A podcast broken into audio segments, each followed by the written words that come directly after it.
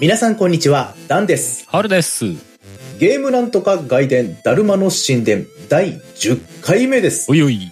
この番組、だるまの神殿は、ゲームが上手くもなければ詳しいわけでもないけれど、ゲームの話がしたくてたまらない3人が、とにかくゲームの話をしつつ、制作中のゲーム、だるま島の宿屋さんの、えー制作進捗をご報告するポッドキャスト番組です。各週月曜0時配信です。今日も元気に話していきましょう。ダンさんお疲れ。元気？いあ元気してますよ。どうしました？やいや、どうしました？今日も元気に話していきましょうっつってるから。いや、忙しいのかなと思って。前回はあんまり元気じゃなかったからね、前回はね。もうクラファンが1週間、2週間後ぐらいにもう迫ってるじゃないですか。いやーもうちょっとね。配信のタイミングでは。本当ですよ。い 実は収録のタイミング、前回の収録から4日しか経ってないけどっていうや、ね。ほんまほんま。おやおやみたいうそうそうそう。まあこれ配信されるのは25日ですからね。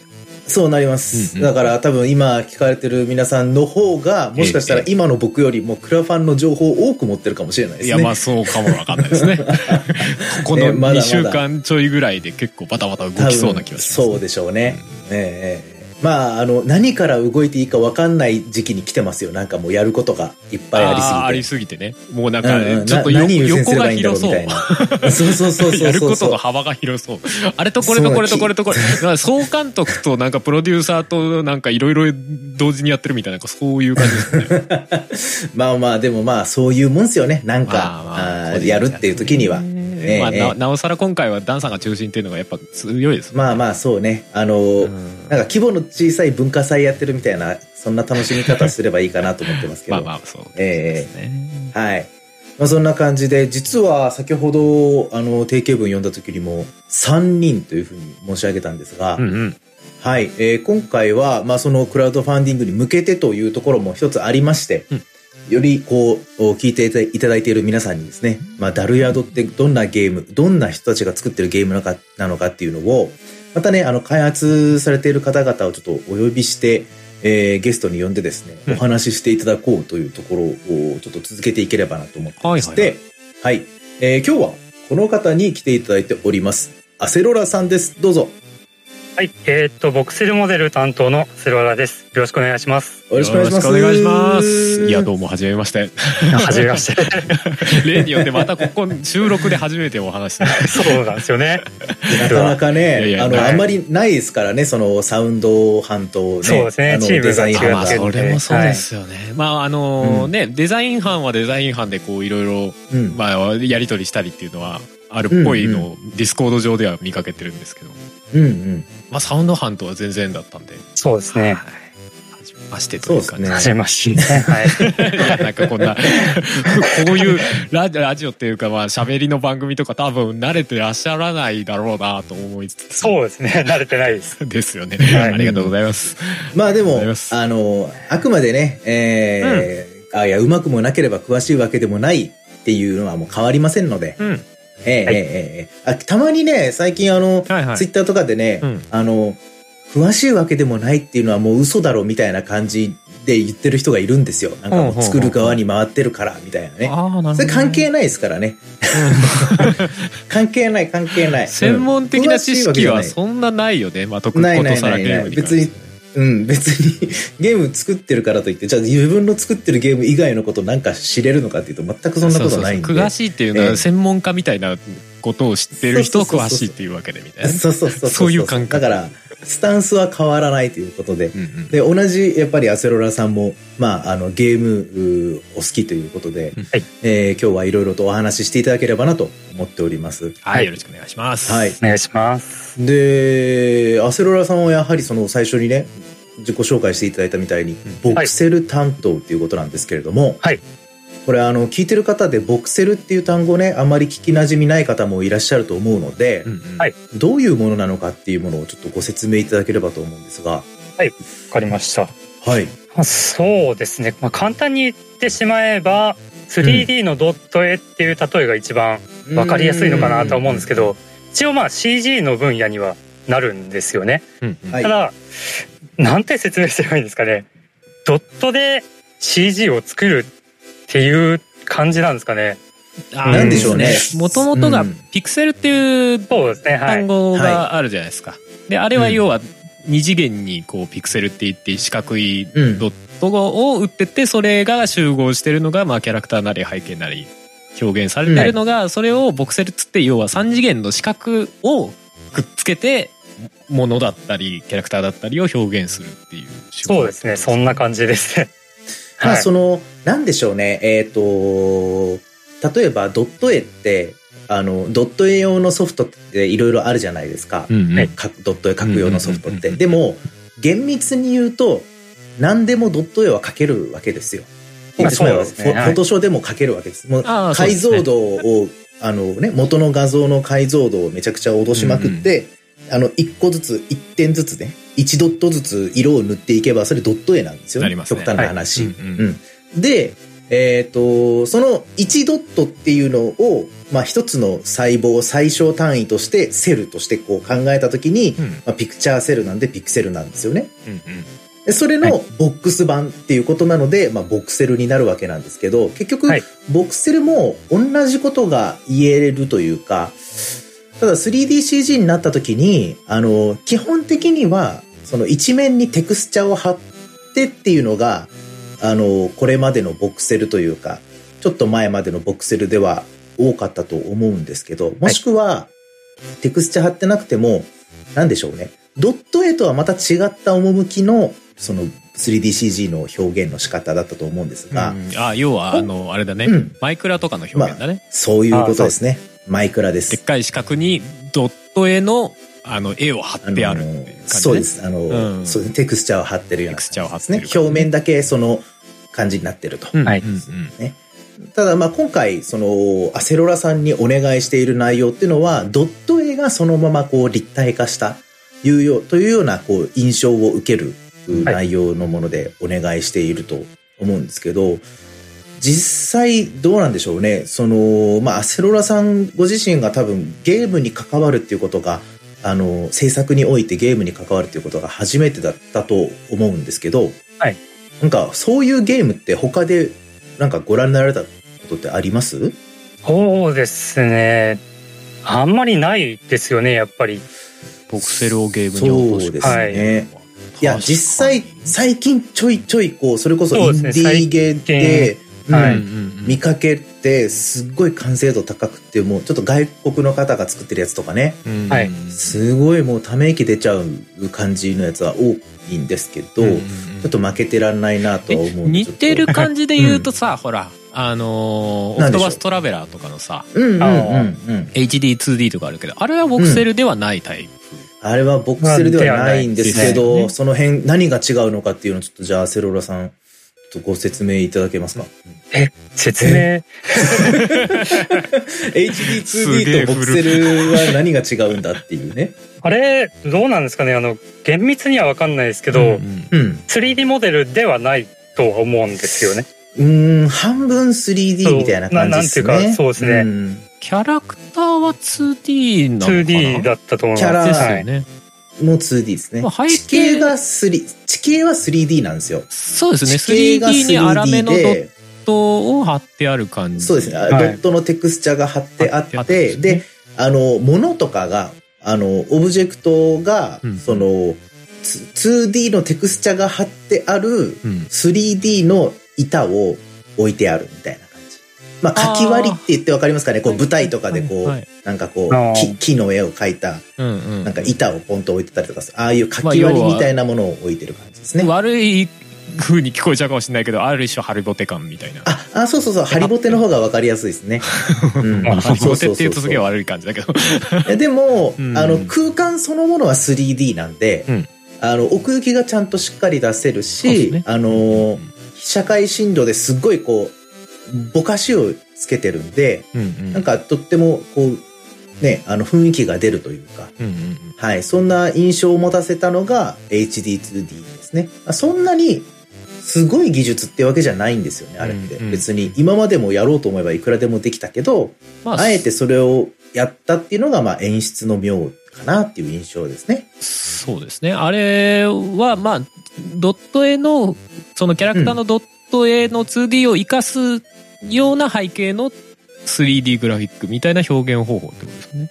そうですね。うんうん。だから、厳密に言ったら 3D なんですよね、あれってね。そうですね。別に、うんそう、3DCG の作品の中に、うんこの 2D の要素がたくさん散りばめられてるということなんだけど、うんまあでも、表現方法として、まあ HD2D という手法で、で、カメラの動きも、こう、なんかこう360度ぐるぐるぐるぐる回れるとかっていうわけではなくて、あくまで同じ方向から、一定の方向からこう、カメラはそのキャラクターを追従していくというような感じの動きっていうことになりますね。まあでもあんまないであすね。の、そうですね。まださ、そう、他ではなかなかないからね、これ来たと思ったんですよ、僕は。うんうんうん。アセロラさんの、あの、ツイッター上で、はいはいはいはい。あの、本当にたまたま、なぜ見つけたのか全く覚えてないんですけど、ドラゴンクエスト3のうんアリアハンっていう街のボクセル、マップをこうボクセル化したものをたまたま見つけて、すぐフォローして、うんどれぐらいかな ?1、2週間ぐらい経ってから、いや、このボクセルっていう手法で表現するのどうなんだろうかみたいなことを、それこそハルさんとか小平さんとかにちょっと相談したりとかね。そうです、ね。したんですよ確か一番最初。最初なんかドット絵 2D のゲームにするか 3D のゲームにするかで結構悩んでたんですよね。そうそうそうそう、ん最初はね、あのーやっぱり僕の中ではその家具を自由に配置できるとかっていうのはうんうん結構大きな要素だったので、うんうんあのー 2D のおゲームでも別にもちろんそれはできるんだけど、うんうんまあいろんな角度から見れた方が面白いとかね、その立体感がある方が面白いんじゃないかって思って 3D にするっていうのをこうちょっとどうしようかなと思ってたけど、でもやっぱりちょっと僕の感覚としてはね、ちょっと懐かしいドット絵の方がうん。いいなーっていう印象があってですね。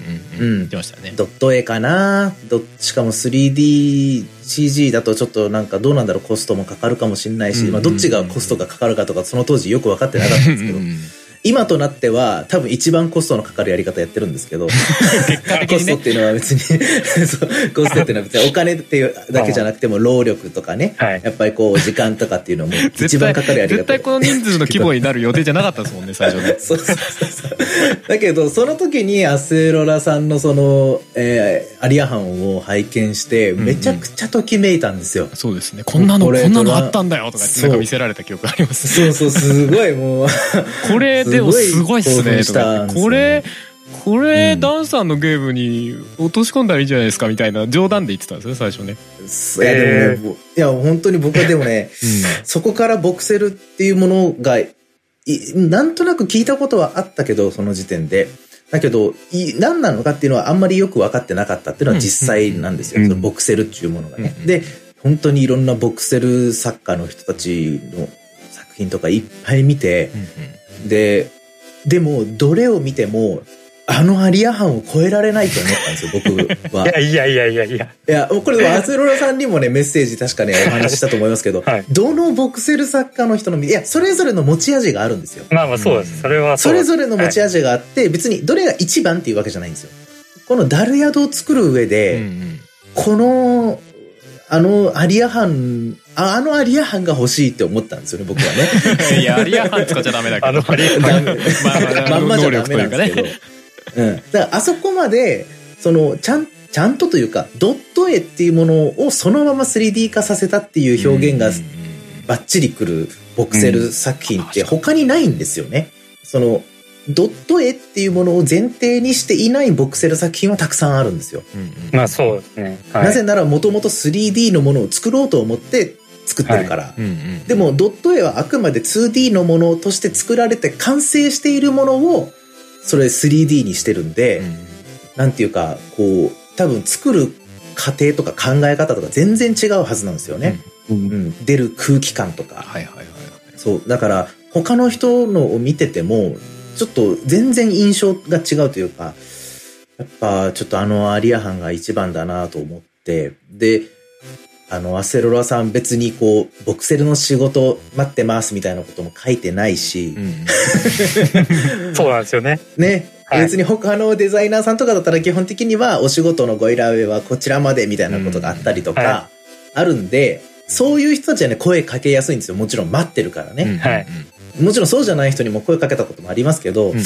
でもまあ、セロラさん、やっぱセロラさんなんじゃないかな 完全に恋してるで、そう、もう本当にこう胸をつな貫かれたので、はいもうダメ元で一回声かけてみようと思ったら、まあ、まあ、皆さんご存知の通り、ん今こうやってラジオに出ていただいてると。あ、はい。そっちじゃないの。あチームに携わっていただいてるって話でしょうね。そういうことです。まあ、ダルヤド制作にね、はいボクセルを担当していた。で、最初はね、まあ、あの、あそこまで見事にドット絵をその 3D 化させるわけだから、ドット絵も描ける人だと思ってたんですよ。うん。はい。もちろん多分ね、描いてって言ったら僕よりも全然200倍ぐらいうまく描いてくれると思うんですけど、まあまあはいはい。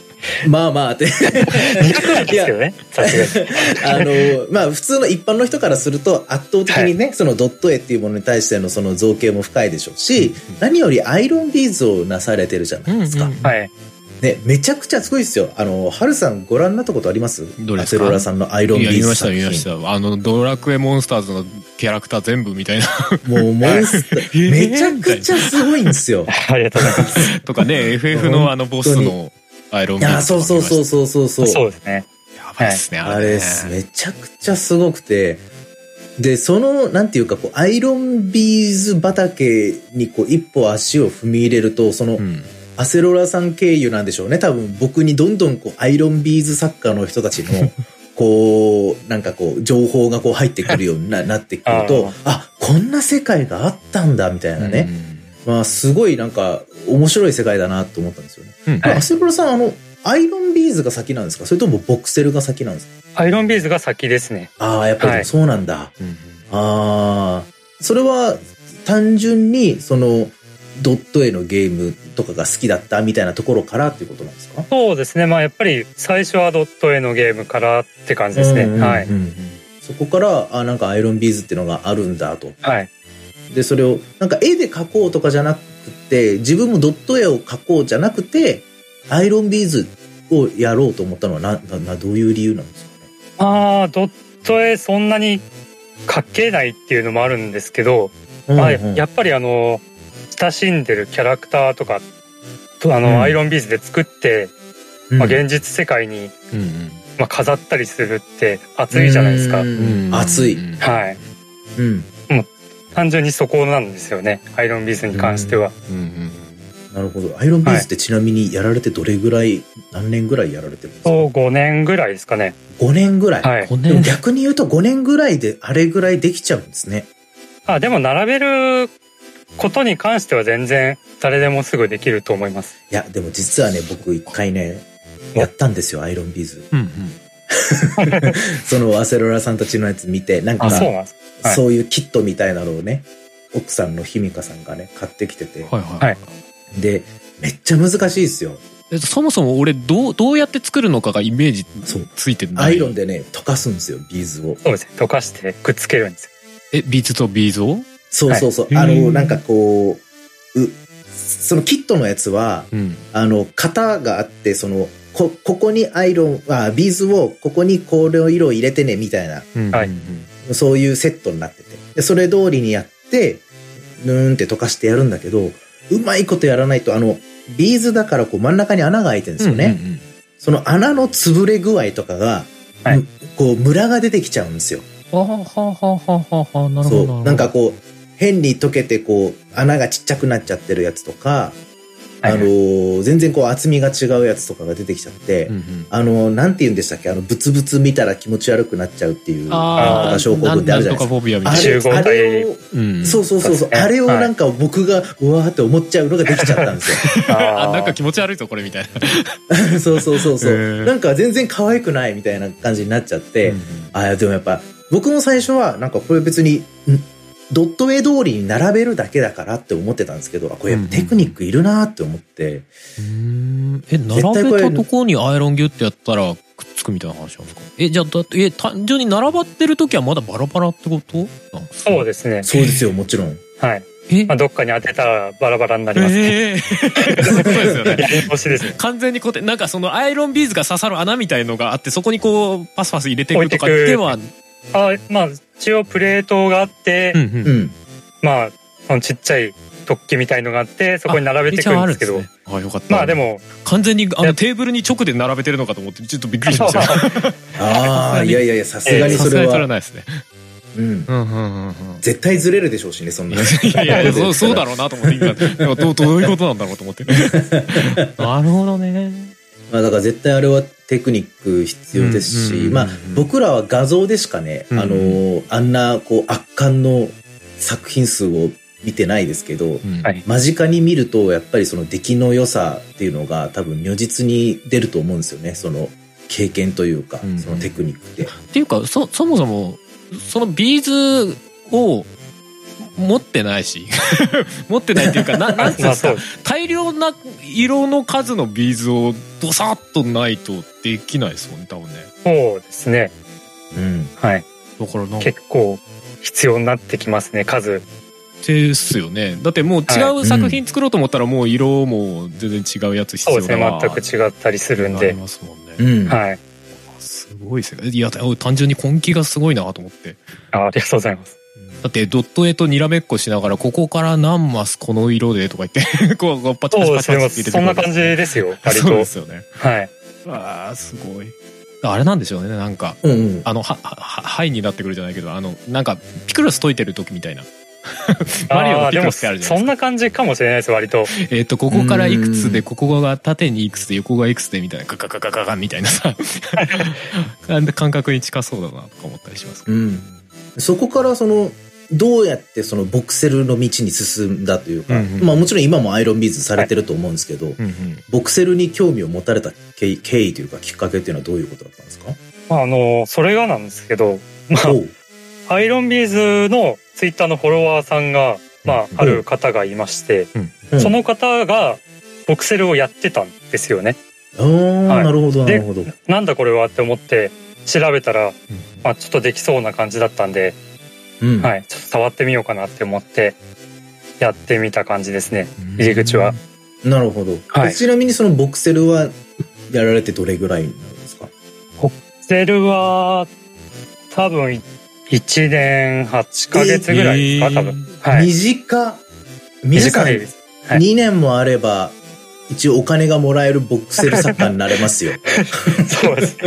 えでもこれ正直あれですよね。そのアイロンビーズとボクセルだとだいぶ次元が違う話になってきません？だって僕あの 2D をボクセル化してるやつって要ははい。2D で表現されてない部分を作らなきゃいけないはい。時ありますよね、そその時とかどうすんだろうみたいなすげえあのあテクニックというかになってくんのかなって気がしますけど、あ、見えてない部分は頑張って書きます。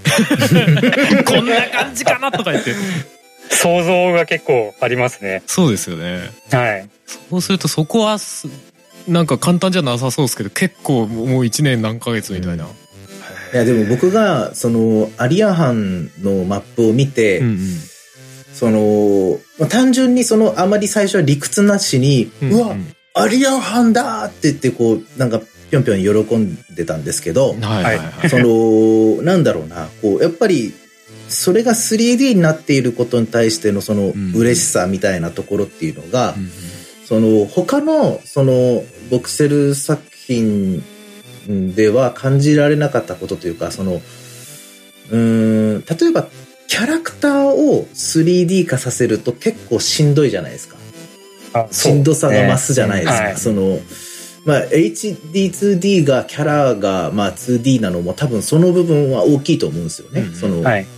そのね、ドット絵で描かれたキャラクターを 3D にする。まあ、それはもう、あの、漫画を 3D にするみたいなのも同じ話だと思うんですけど、うんだだから、その大変さっていうのはどれぐらいの厚みにするかっていうこととか、うんまあ、角をどうするんだとかね、まあその辺の処理のこう技術の蓄積っていうのが、まだまだこの分野的に若い分野だから、ないんですよね、多分ね。その、でも、アセロラさんはそこがすごくね、ぼ僕はよくわからないけど、多分うまいんだろうなと思います。先ほどおっしゃってたみたいに想像でこう書いている、想像でこう作っているのに、全くその違和感を感じさせないんですようんね。うん。ドット絵で見てたものがそのまま 3D になったっていうことしか僕の頭になくって、うんあ、でもここちょっとあれだなとかっていうのを全く感じなかったんですよ。うんうんうんやっぱそれは 3D にしたから、ここはなんか変な感じになってもおかしくないよな、そうだよなっていうのがなくって、うんあの、あのアリアハンだってとしか思ってなかったんですよね。その、言ってる意味わかりますかね？違和感を感じなかったんですよ。はいとにかく。いや、もちろんあのアリアハンは本当そうですよね。違和感感じないです。そうそうこういや、こんなんだったかなって思う感じ。普通うんに。うんうんそう そうそうそう。すごい感激して、まあ、キャラクターをね、がね、いなかったっていうのは、まあ、だから、あるかもしれないですけど、少なくともその背景、その、うんいろんなこう、マップチップだったりだとか、そういうものとしては、その、十分に、あの、戦っていける、そのクオリティだなっていうふうには感じましたね。うん。そこが非常に難しいんじゃないかなと思うんですけどね。ありがとうございます。個人的にあの、アリアハンの中で、なんだろう、地味だけど普通にすげえって思ったのが木、木なんですよね、木。そうなんですよ。木なんですよ。とにかくすごい。うん木って 2D で表現されてるけど、要は丸っこいわけじゃないですか。建物とかだったら横側ってまあ、その、はい。見えてる側のレンガの延長線だなっていう気はするんですけど、木、木って平面で表現されてるものを丸く表現、要はよ、どこから見ても成立するような木にお置き換えるというか、うん。ボクセルにするのってすげえ難しそうだなと思ったんですけど。絵は大変でしたね。そうですよね。うんはい。あれはなんかよ、よく、すごいなと思って。どこから見ても違和感のないけど、ちゃんとボクセルっていうか、ドット絵の時の風合いがそのまま残ってるって、これすごいと思って。いやでもね、うんあのー今回やっぱりダルヤでもダルヤドでももちろん木は出てくるわけですよ、はいはいはいはやっぱやっぱ木でしたか一番大変でしたのはえーっと、今作ってるやつが一番きついかもしれないです。いや、あの、それも、その話もらうまでは木だと思ってたんですよ。なるほどあれ今作ってるやつが一番かもしれないです。え今作ってるやつってはい。えあの崖面のやつですか？そうです。はい。あーでもやっぱりそうだよねまず物がでかいしな繰り返しで作るってことが多分むできなはいい形になってるからですよね多分ね、はあはあはあそうですね。あーはあはあはあでもそれぐらいこだわって作っているものが皆さんあの街の中にありますんで、うんそうですよね。街の中にあるもんですもんね。そうそうそうそう。あいや、だから、その今回、その新たに作っていただいた、そのダルヤドに用のその木っていうのが、まあ、だいぶ大変だったよっていうお話をお伺いして、うん。その、ただやっぱり、その、ね、あの、アリア班でやってたからよかったっていうふうにアセロラさん確かおっしゃったんですよね。はい。で、アリア班の時よりはいまだマシなものができたかもみたいな表現確かされてて、はい。えーって、アリア班のやつも完璧だったけどなと思ってうん。見返したんですよ。で、はい。比べて見て初めて、あ、言われてみれば確かにアリア班のやつは、こう、ちょっと、なんていうのかな。あ、ここちょっと都合よくしちゃったねっていうところが見えなくもないというか。へーはいその、ありますね、それは。はい。その、わかんないです。僕の勝手な憶測ですけど、こう、木の上の方のこう、なんていうの？はこうなんていうんですかね、平面になってるところというか、あうんうんうんなんていうあーなるほどねうまいことこう、つなぎ目がこう、合わさってないような印象っていうのが、はあ確かに、その、ダルヤド用の木を見た後に見ると見て取れる。ああ、なるほど、そっかと。じゃあレベルアップしてると。レベルアップしてますね、きっと。あれからさらに。はいすごい。いや、だから、いや、それ、なんか見比べて、なんかすちょっと、ちょっと感動したんですよね。なんか、あ、うんそっかーって、なんか僕はね、みんなのこう、技術、すでに持ってる技術を借りてやってたりとかしてるつもりだったんですけど、うんうんその中でもなんかこう成長しているっていうことがあるんだっていうのことをなんか考えてみれば当たり前なんだけど、なんか改めて実感してそれを。またそれがあのアリア班からさらにグレードアップした木を作ってくれたんだって。うんうんそれを聞いた後に僕が言ったセリフは、この木揺らせませんか？って言った。この野郎ってなるよね。めちゃくちゃ大変じゃないですか、それ。わかんないですけど。いやいや、ちょっとどこまでね、あの、あの、なんていうかな、できるかわかんないですけど、えやっぱ風が吹いてたら、3D のものだったら、ちょっと揺れててほしいじゃないですか。うん。あはい。ね。だから、何を、何までを揺らして何までを揺らさないのかっていうのは、うんうん今まだ、あの、デザイン班の中で完全に固まりきってはないんですけど、うんそうですいくね。つかもう揺れるもの、揺れるアイテムは、こう、ちょっと作っていただいて、例えば、あの、僕がいい、やっぱいいねと思ったのは、あの、うんうん。明かりですね。炎のゆあの揺らめきとか、はいはいはいはい。そういったところも、ちょっとこう、いい感じにこう、炎が大きくなったり小さくなったりとかっていうような感じのをこう、えーボクセルで表現していただいてるってところなので、うん。まあそういう部分もね、あのー皆さんにはしっかりこう見て楽しんでいただければなと思いますけどね。うんなるほどね。いや、単純にはいボクセルでなんか自分の興味というかある部分で聞いてみたいですけど、ソフトってどう、どういうもので作ってるんですか？ボクセルって。ボクセル用のソフトがあるんですか？そうですね。ボクセル用のソフトが、はい、あります。よ要はなんか、ある種マイクラみたいなこう、四角をつなぎ合わせるためのソフトみたいなもうの。ん、まあ、そうですね。そんな感じですね。はい。うんうんうんうんうんうん。なんかドット絵だとね 2D でねそれこそさっきみたいにあの、はい解像度上げていけば簡単にできるけど 3D だとそうもいかないじゃないですか。普通の 3D、ス 3DCG のソフトだとちょっとめんどくさいかもしれないですね。そうですねうん。一応なんか 3D のまあなんて言えばいいんですかね。3D ソフトでえっ、うんうん。となんか作業スペースだけがそのピクセルになってるっていう感じですかね。イメージ的には。うんグリッドがあるみたいな感じですか？グリッドありりますね。はい。ああやっぱあるんですね。じゃあそこに横まんあ並べて縦何マス、はい奥行き何マスみたいな感じでじゃあここでこうやって 3D はい。化していこう作っていくみたいいな、はい、な感じですすね。うん。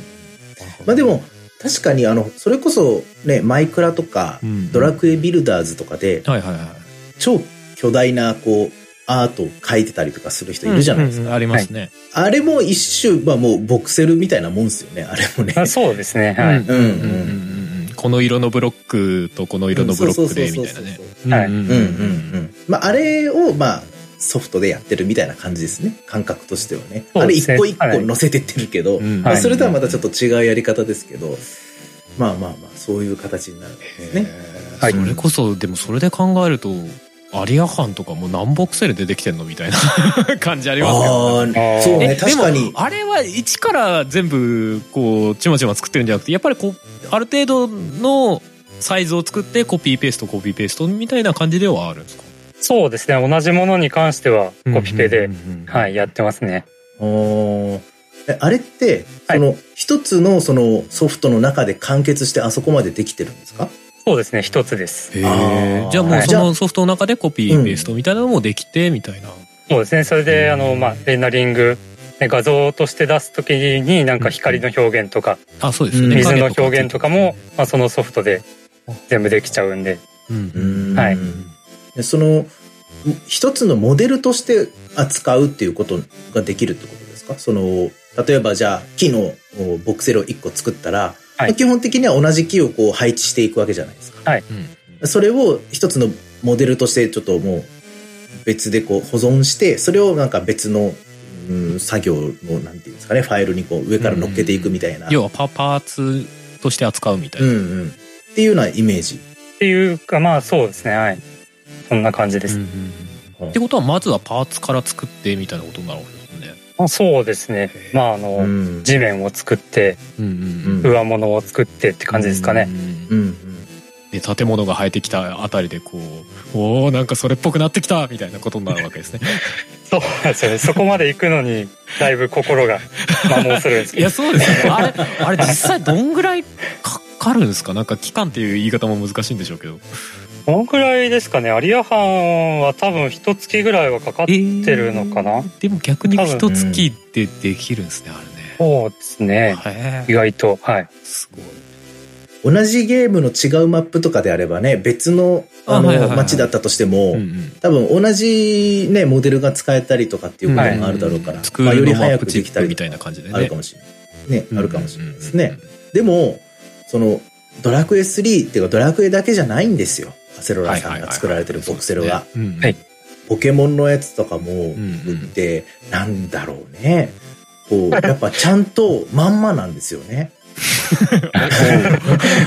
うん僕あんまりポケモンやってないけど、ね 3D いや、そう。違和感がないっていうか、あーって、ちょっと何タウンかちょっと名前忘れましたけど、はいはいはいはいはい。ポケモンのね。うん、そうそうそうそう。で、意外と、あ、そっかって、その、なんだろう、見比べてみたら、あ、意外となんかちょっと、ポケモンの街の方はちょっと寂しい印象だなとかね、うんこう、なんていうかこう、オブジェクトに対しての、その、使われてる、その、ドット数が少ないというか。うんでも、よくよく考えたらそうなんですよね。基本的には、あれですからね。あの、あ、出てこない。どうした？何か。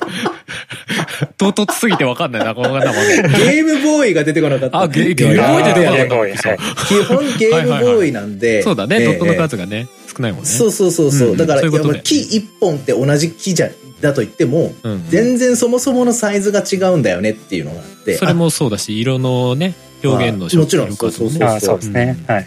だから、あ、そっか、それでそんな印象が違うのかって、ゲームやってる時ってあんまりね、それ感じてなかったんですよね、子供の頃って。あまあ、やってる時はその世界に入っちゃうから確かになんかドット数がどうみたいな気にし方はしてないよね。そう。自分の脳内補正みたいなのをするわけじゃないですか、ドット絵の絵だと。うんうんうん。そう、意外とやっぱこう、改めてこう比べてみてみて、それすごい感じましたね。うんうんうんううんん。俺個人的にあの FF5 の次元上たまらんですけどねうん。うん。よかったああのう 3D になってるからこそ浮かんでる感が増してると思ってあうんうんうん すごいいい感じだなと思ってねあれって例えば、あの、はい興味本位で聞くんですけど、うんはいあのー、3D プリンターとかで印刷とかできないんですか？えっと、あのサイズは無理ですね、多分。めちゃくちゃでかくなるってことですよね、多分ね。そうですねで。ちっちゃくするとまあどうしてもあのなんていうかう、んそのサイズ的に細すぎたりすると出力ができない。らしいんですようんああ、なるほど。詳しくはないんですけど。うんうんなんで、うんある程度の大きさで出さなきゃいけないってなると、まあ、ちょっと現実的ではないかな。ああ、欲しいっすけどね。あのアリアハン。あの立体のアリアハン、いやもうなんか現物で欲しいっすけどね。3D プリンターの業者みたいなところに頼んですげえでかいサイズじゃないと無理みたいな。あじゃあもうなんかうん。そのなんか何？ダルヤード記念館みたいなのできたらそこにこう 3D ですげえでかいやつ そでそこに、そこにアリアハンがあるんですか？アリアハンじゃなくてね。アリアハンはそもそも原理的にダメだろ。うん無理、無理。でもなんかもう本当になんかそれを眺めるための部屋とか用意したいもん。あれ 3D で実際にこう現物で出して、やガラス張りになって、そ、そこえでも色はないからね自分で塗らないとダメよあ、そっか。あそうです。そっか。そうよ 3D プリンター。灰色の灰じゃあ色のあと灰色かわかんないけど 要は原色のままのやあの、オつが出てくるからレンジ色っぽいやつとかもありますもんね。そうそう、ねドットを自分で全部そっ一から配色しないといけないから多分死ぬよ。コあピーとかもできないからね。ああと10年ぐらい待てばカラーでプリントできたりしないかな。でできんのかな、まあ、難しいだろうけど、まあ、需要がないわけじゃないと思うんで。まあまあね。ええええええ。じゃあ、その時にはちょっと、アセロラさんすいません、データをください。何の話だ。はい、あれ多分でも作ったら100万ぐらいで売れるんじゃないかな。なんかでもまあ、出力にそれ以上かかりそうな気もするんですけいや、今、今だからですよ、いやだからそれは。ど。まあまあまあそうですね。もっとこう、3D プリントが一般的になってきたら、あそうですね。ええで、あの、ええちゃんとスクエニに許可を取って、で、あのその 3D データに、こうちゃんと権利をつけて、あの、コピーされないようにしてみたいな。そうそう全体を踏んだ上でやれば、こう、うんしっかりできるかもしれないですね。まあ、それだったらダルヤドのね、ダルマ島でやれよって話なんで まあままあまああ、それはそうですね。ただダンさんが欲しいっていう。うん、欲しい。うん。あの、いや、欲しいな。いや、ごめんなさいね。いやええそれぐらい、そう、僕の心をもうね、わしづかみにして。で、もうこれね、あの、アセロラさんにも何度も言ってますけど、はいもうこうやってね、いろんなアセロラさんをはじめ、まあ、これまであの、ね、あの、来ていただいた、はいあの、いろんな方々も含め、あの、僕がお声かけして、その、今回のダルヤド制作にご協力いただいている方っていうのは何人もいらっしゃってですね。はいその方々に、まあ、企画の内容を説明するときに、ああ。ビジュアルのイメージはこれですって言って、こう、あの、アリアハンの画像をちょっと使わせてもらったんですよ。あ はいはい。もうみんなすっごいびっくりしてましたから。こんなのあるんですねって。えーって、なんか、でも言われてみればそっか、ボクセルってありますもんね、みたいな。うんでもなんかボクセルで作られたその元々のドット絵のマップっていうのを多分見たことがない人が多いんでしょうね。みんな多分僕と同じように、あの、スーパーファミコン世代の、うんあの、いいおじさんたちは、心をつかまれてう、んやりますって言ってくれるんですよ。もちろんそれが全てではないと思うんですけど、はいあ、この企画面白そうだぞって思ってもらえるかなり大きな要因になってるんですよ。あれが。はい。だからもうね、僕がなんかいろんな人を集めてきてますねって言って言ってくれるのは、ハルさんなんかも、あの、もう本当にあの、ダンさんのなんか情熱でみたいなこと言ってくれますけど、違いますよ。アリア班で集まってきてるんですよ。いやいやいやいや。いやでも本当にそうなんですよ。もう一発なんですよね、あれで。まあ、もちろんそれだけじゃないんだろうけどさ。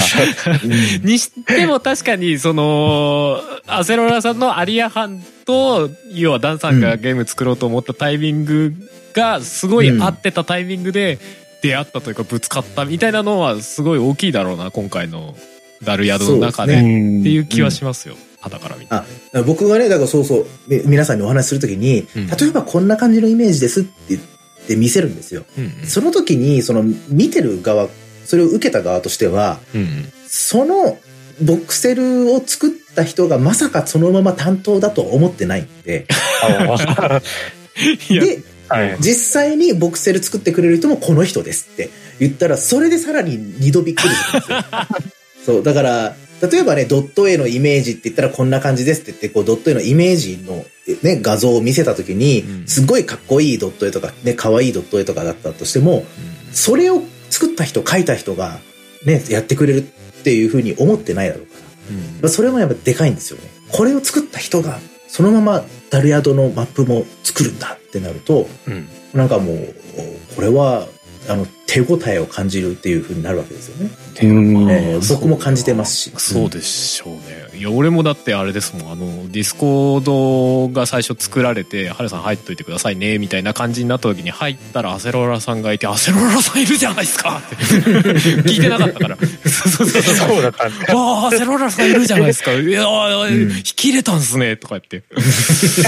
そうそうそうめそう。っちゃびっくりしてましたけどね。うん。す、す、すすごい、すごいことになってるじゃないですかっていうの。うん。いや、だからもうね、すごいことなんですよ。いや、ハードル上がりますね。いや、でも十分今しっかりお仕事していただいてるんで、期待通りに。現在あれですね。そう。あの、妹さんと二人三脚でね。そうそうそうそうそうそう。そう、アセロラさんにね、もともとそのドット絵も描いてもらって、その上で、まあ、ドット絵も描いてもらってというか、まずどうやってボクセルを作るのかがよくわかんなかったんで、僕は。はい。どういう経緯でできるものなのか？はい。もうやっぱり元のドット絵がないとしんどいのか、それとも、なくてもいいけちゃうよっていう感じなのかわかんなかったんで、うんまあ、そこでお伺いしたら、まあ、ちょっと別で、あの、ドット絵があった方がうんやりやすいですっていうお話をいただいて、うん。じゃあ別でドット絵を描いてもらう人をちょっと探さないとねっていうので妹さんにお声掛けをさせていただいたっていうような経緯なんですね。なので、はいつまりは、あの、極端な話、うん。2D の作品というふうに言い切ってしまえば、うん妹さんでもう完結してるんですよね。そうなんですよね。はい。その話の時、絶対僕あの、ドッターの方に怒られるだろうなって思って。一旦は。え？なぜなんで？いや、だって、ドットから起こすわけじゃないですか。うんうんうんうんあ、だから結果的にそのドットが直接生かされてるわけじゃないもんね、みたいな。そうなんですよね。ドッターの人からしたら気に食わないんじゃないかなって、正直思っちゃったんですよね。はい。あーでも、それって、うんその、まあもちろん、その、ね、妹さんが、まあ、いい人だったっていうのもあるかもしれないですよ。で、僕も、僕、同じ懸念を僕も持ったんですよ。その、妹さん。んからすると、あ、私の絵がそのまま使われるわけじゃないんだっていうふうに、ちょっとがっかりするっていう部分はあるのかなって思ってたんですけど、はいでも僕最近はちょっと違うように感じてて、なんていうかこう、あの、妹さんと、その、今、あの、結構僕を介さずにもう結構直接やり取りしていろいろ話をね、作業を進めていただいてると思うんですけど、はい。あの、まあ、それが普通のゲーム制作の中でどれぐらい通常のことなのかどうかはわかんないんですが、僕としては大変ありがたいですし、それでこそ生まれるなんかこう化学反応っていうのがやっぱあると思ってて、はい。で、妹さんが多分ゲーム上でドット絵で使われるんだったらこう書くけど、ボクセルにするんだったらこう変えるっていう思ってる部分が絶対あるはずなんですよ。はいで、実際に妹さんがパンと書いてきてみて、で、これちょっとどうですか？セロラさん 3D 化、ボクセル化した時にどうですか？ってっていうのがあって、いや、ちょっとこのままだとやりづらいんで、もうちょっとこうしてくださいとかっていうのが絶対やりとりがあるわけじゃないですか。はい。で、そうってっていうのは、なんか、ワイン用に作られたブドウみたいな感じ？なんかこう、ブドウそのもので、食べてもらえなかったとしても、そうじゃなくてそもそもワイン用に作ってるブドウだからそれみたいな感じですかね。うん。はい。そうそうそうそうそうそう。だからまあ言ってしまえばまああの彼女もまだまだもちろんあの若くてこれからの人だと思うんですけど、うん。一応ブドウの専門家なわけじゃないですか。そのドット絵の専門家ね。はいで、あの、私普段普通にそのまま食べるブドウ作ってるけど、ちょっとワイン向きのやつ作ってみませんか？って僕が言って、うん。あ、新しいチャレンジだなと思ってやってるわけで、うんで、それを、あの、醸造家のアセロラさんに、こう、こう聞いて、などういう名だったら熟成しやすいかとかね。なんかそういうやりとりを、僕はワインの知識が全くないけど、美味しいワインが飲みたいんですって言って、その二人に お願いしてるみたいな感覚だなって思って。お金を出す人ね。そうそうそうそうそう。とにかく好きなようにしていいから、とりあえず美味しいワインくださいっていう感じね。だから、それはそれで、なんか、すごく意義があるというか、うんなんか、ワインっていうものが、その、ブドウそのものの価値をすげえ高めてるって僕は思ってて、うん。ブドウそのまま食べるよりは、食べるっていうだけの世界よりも、うん。ワインっていうものがある世界の方が絶対ブドウそのものの認知度とか人気とか、うん。その、高くなってると思うんですよ。で、うん。ボクセルっていうのはつい最近生まれた、あの、多分、スキルとか概念というか、表現方法だと思うんですけど、うん。多分、ここから、どんどん増えていくはずなんですよね、ボクセルっていうものが。うんうんそのゲームに限らず、もちろん単純にボクセルアートとしても、どんどんこう加速していくでしょうし、いろんなところで多分活躍していく分野だと思うんですけど、その時に、そのドット、その下地となるドット絵を描いてる人たちっていうのは、あんまりこう虐げられてるとか、せっかく描いたのにみたいなっていう感じというよりは、ドット絵っていうものに注目してもらうためのかなりこう、わかりやすい広告塔じゃないけど、うん。としてこうボクセルっていうものが今後立ち位置立場を得るのかなっていうふうな印象があって、それのまあ第一人者とは言わないですよ。すでにもうそういうゲームがあるとは思うので僕が知らないだけで、だけどそのゼロからそれを考えついて組み合わせてやってるっていうことにすごく今僕は誇りを持ってるんですよ。その、なんていう、わかりますかね？言ってる意味が。その、ボクセル、ドット絵をそのままボクセルにした、あそこまで細かいボクセルのゲームがすでにあって、ああいうゲームが作りたいって言って作り始めてるんじゃないんだっていうのがすごく僕の中で誇りなんですよね。ああなるほどうね。んであれは納得しました。そう。その、要はあボクセル、あああいうやつっていうんじゃなくて要はけ結果として生まれただけで別にな何かを真似してそうなったんじゃないっていうオリジナルのボクセル作品になったんじゃないかっていうことね。そうそうそうそう。んそうなんですよ。だから、まあ、あの、別のフルーツでお酒作ってたけど、うんこれブドウで作ったらもっとうまいんじゃないかって言い始めたっていう感じね。わかんない。あれお酒作る、フルーツでお酒作るプロの人と、うんそのうんブドウのプロの人を掛け合わせて、あワインっていう、そのものを作ったみたいな感じ。あーはあまあうんなわうんわかるようなわかんない。ような。例えそれで合ってっかなみたいな感じあるけど。あいやいやまあまあでも、ふわっとはわかりますよ言いたいことは。うん僕はそれにすごくなんかこう、誇りを感じてて、うんうん。なんかこうゲーム、インディーズのゲームの中でそれが生まれてるっていうことにすごく価値があると思ってるんですよね。今回の企画自体がすげえ価値があるなとうんうん。でそれがもっとこうね、一般化していけばいいと思うし、で、その、それこそさっきの HD2D とかも、そのオクトパストラベラーから始まって、まあ、なんかこう先祖返りじゃないけど、こうドラクエでそれをね、適用させてドラクエ3リメイクしましょうみたいな流れとかも、結局そういうものが求められてるってね、あの、スクエニ側も思ったからそういう流れを今作ってきてるわけだし、うんうん。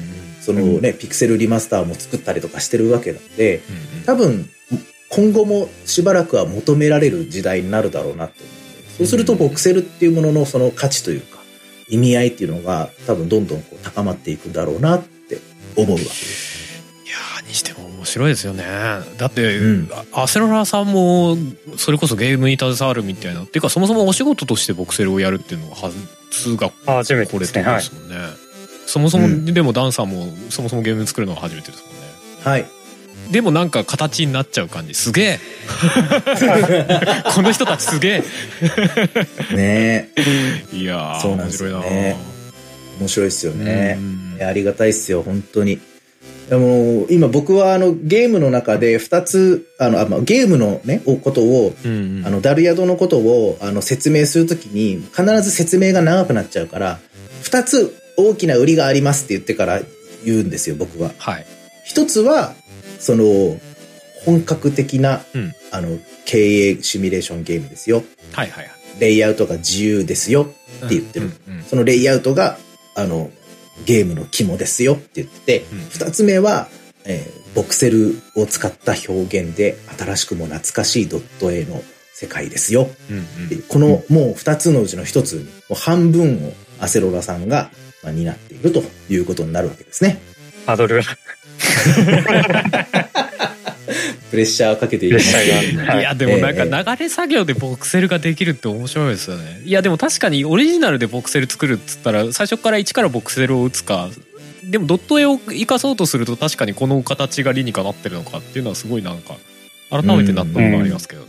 あこれが、その、い妹アセロラペアっうんていうのが、うん。うん似たような組み合わせっていうのが多分他でもどんどんどんどん今後増えていくと思うんですけど、うんうんでも、やったことがない人の方がほとんどじゃないですか。うんうんね。だからそこを、なんか先んじてやってもらって、わかんないですよ。もしかしたら次回作とかなんかこううんうんあった時には、その前やったことがあるという状況からまたやれるわけだから、うんなんかこう、それが僕らの強みなのかなって思いますけどね。うんうんでもシンプルにさ、うん今後さその 2D の時代のゲームをリメイクするとかっていう話になったらそれこそボクセルっていう形は全然あるかもしれないですよね。それはあると思いますね。2D をそのままボクセル、まあ、それこそアサレラさんみたいな感じで、うんボクセル化してでそれを要はゲームとしてそのまま成立させれば風合いも残るしでも今っぽくもなるじゃん、みたいなうんリメイクの仕方っていうのは全然出てきそうですよね。うん。うんうん HD2D よりは明らかに手間と時間がかうん。かまあまありますけどね。まあ確かにね。確かうんうん。に。うんうんうんでもリメイクっていう点を生かすのは確かに生かせはしますよね。確かまあだからそういう意味ではドラクエ3がど、どれ、どこまでやってくれるかっていう感じですかね。に。HD2D で、うん、その、どれぐらい懐かしさと新しさを同時に感感じさせてくれるかってそういやちょうど。どドラクエ3ですもんね。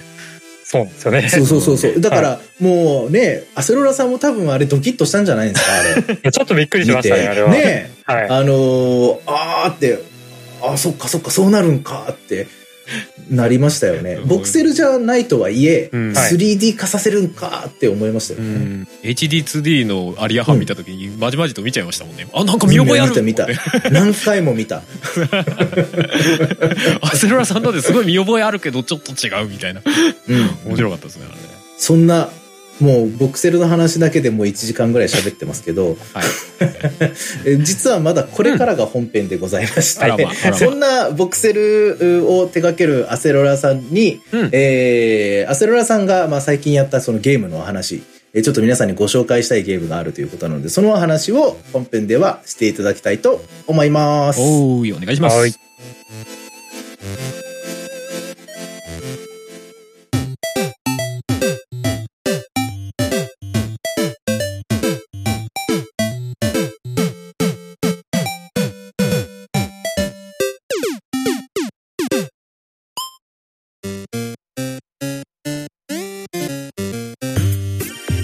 はい、本編です。おーい。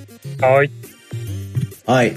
あではもう早速ですけれども、うん。はいアセロラさんご紹介していただくゲームっていうのはどんなゲームですか？アセロラさんの好きなそうですね。二つあるんですけど、じゃあ先はいにポゴスタックの方にしましょうか。ポゴスタック。はいなんか、名前は聞いたことありますけど、プレイはしたことないですね。うんうんうん。俺は名前も聞いたことはないですね。あと、うんじゃあ内容うんはうん一切知らない感じですかねい。や、事前にあの、事前にこれの話をするらしいですよっていうのをいただいてるんで、あれですけど。でもその前の時点では本当に知らなかったです。はい。うんまあ、このゲーム 2D アクションゲームなんですけど一応分類としては。えっ、と「ゲッティング・オーバー・イット」といううん。あの壺字といわゆる言われてるやつでね。つですすね。壺に入ったおっさんがひたすらピッケル1個で崖を登っていくっていうよくわからん。はい流行よくわからな流行ったゲームですねい鬼畜ゲー鬼畜ゲーですね。あれをなんとリスペクトして作っちゃったっていうやつなんですけどうんうんう。うんじゃあ、はいそそれのフォロワーみたいな感じなんですね。そうみたいですね。はい。うんうんうん。うん。これまあ何がすごいかすごいかっていうか紹介したいかっていうとあのすごいシンプルなんですよゲーム性としては。うんうんうんまあ、とにかくジャンプして山を登ってくっていうだけなんですけど、うんうんうん。はい。しかもジャンプがあれですよね。あの、ホッピングですよね、これね。あ、そうですね。はい。もう、もう、うんもう今の人知らないか。なんか自分の子供の頃まだ家にありましたよ、これ。あったあった。うちにもあった。はい。一本足のビヨンビヨンするやつね。うん。そうですね。あれで山を登ってくんですけど、うんうん。まあ、角度とかによって、もう、次の、なんていうんですか、ジャンプの角度も決まっちゃうんですよね。うんうんうんうんまあ、そこがまあ難しいんですけど、うん。うん。で、まあ、そのまあ難しい、単純に難しいっていうのもあるんですけど、進んでも戻されるっていうのがあるんですよね。うん。はいはいはいはいはい。それこそツボ男みたいな。はい。うんさっきここクリアしたのに上から落ちてきてまた振り出しに戻るみたいな。みたいな、ちょっともう、ゲームとしてどうなんだっていうところはあるんですけど。いい加減にしろみたいな。そうなんですよ。ただ、なんか、それを繰り返していくことによって、プレイヤー自身のプレイスキル、はいはいはい。あれが上がってることが、すごいわかるんですよね。うんうん。で、えー、まあ、おすすめはできないんですけど、え、な、何、何がおすすめできないんですか？あのーあちょっと、そののレビューとかを見るとわかるんですけど、うんうん。まあ、20分ぐらいでやめてる人とか、結構多いんですよ。あー。まあうん。なんていうか、進むのも難しいんですけど、そもそも、なんですかね、キャラの操作自体が結構癖があるんで、うんうんうんはい。それもでもツボ男もそうでしたもんね。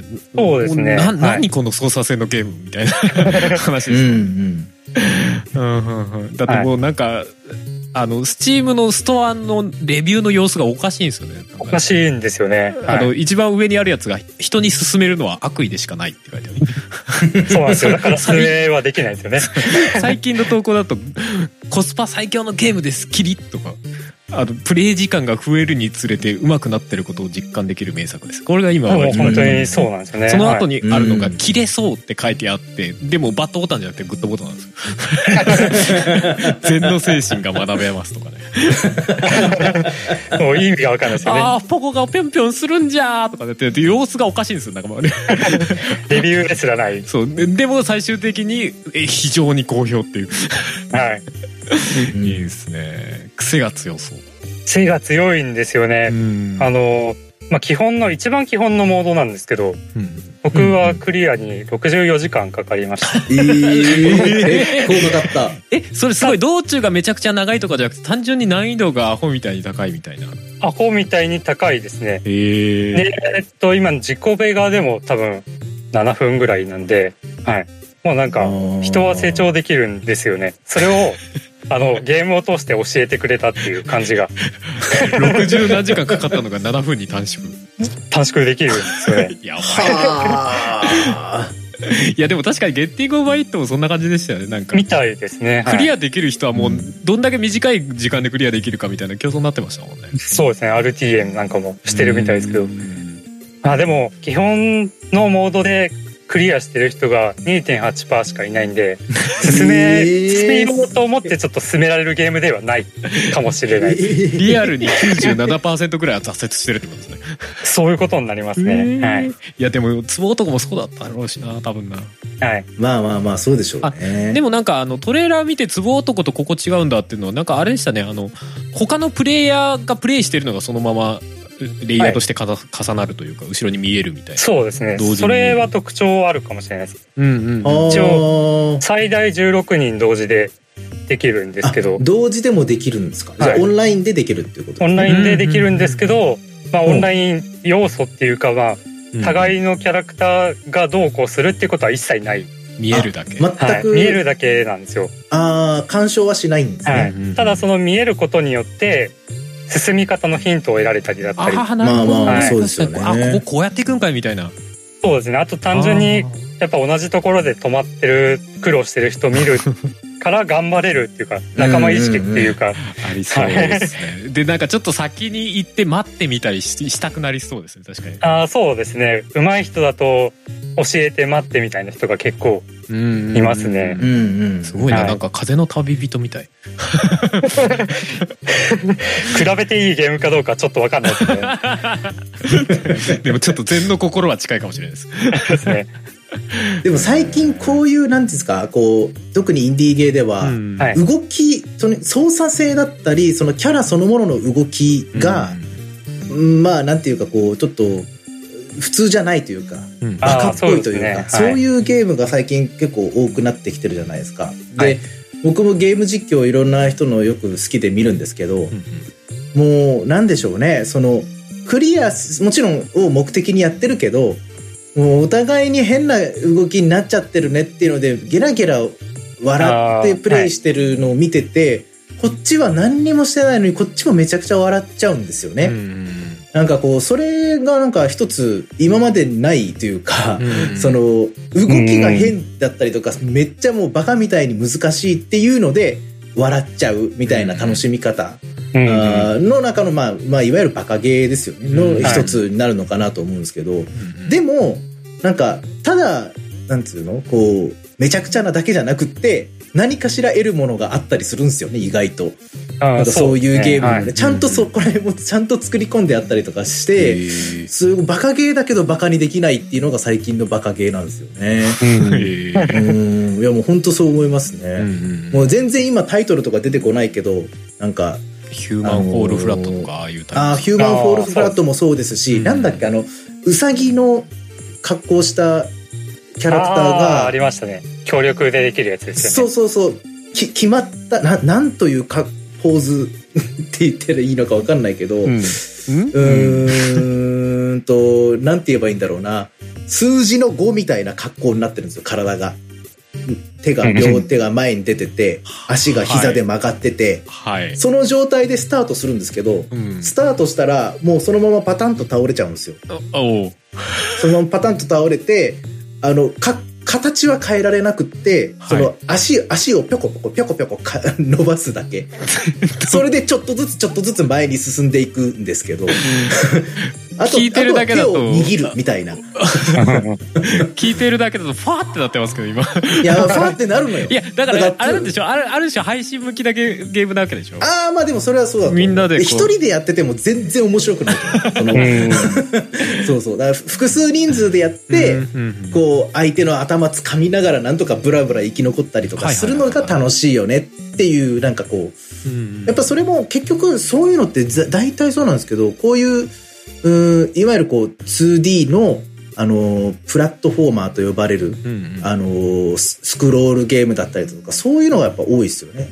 そうですね。2D は割と多いですね、うん。うん。まあ、3D だだと多分どちらかっちゃうっていうのはあると思うんですけどね。うんうん。あ、でもその辺をめっちゃちゃんとしたのがフォールガイズなんでしょうね。ああフォールガイズ、うん。ホールガイズ？そうですね割と。そうか。うん。めっちゃちゃんとしたバカゲーじゃないですか、あれって。だって楽しみ方は基本一緒ですもんね。うんみんなでわーっと、あの、王冠目指していくやつ。うんうんうんうんうんうん。あれもまあ言ってしまえばそれと同じような楽しみ方かな。まあまあまあ近いところはありますねうん。の部分もありそうですねうんうん。うんポゴスタック。はい全然おすすめはできないですけどうん。2000時間やってる人もいるので。2000時間？多分本領域。気ハマる人はハマるんだろうなと思います、まあ、僕も結構やってはいるんですけど。すげえ。あでも配信向けのゲームですよこれも。あまあそれはそうでしょうね。まあまあそうでしょうね。うん。だいぶいや、そうだと思うけど。やっぱり無茶ぶりをやってるっていうのの面白さですよねあれね。はい。で見てる側も「あーあとちょっと」とかって言ってね盛り上がれる感じはありますよね。でもやってない人からしたら操作性の感じとかは多分全然わかんないんですけどね。まあ逆にやってる人は結構なんかニヤニヤしながら見てると思うんですけどね。はいん、なるほど、なるほど。あの見てる側の人がんなんでそこ行けねえんだよみたいなところがプレイヤーからするとやってみろお前みたいな気分になるわけそうですね。こ これクソむずいんだぞみたいな。そうですね。共感できないと思うんですよね。多分うんはいうんまあそこのそこも含めて面白いかもしれないですけどね。うんはいうんもう一本っていうのは、じゃあ、何、はい何なんでしょともう一本はノイタっていうやつですね。うんうんはい。ノイタは結構有名な方なんう。そうですね。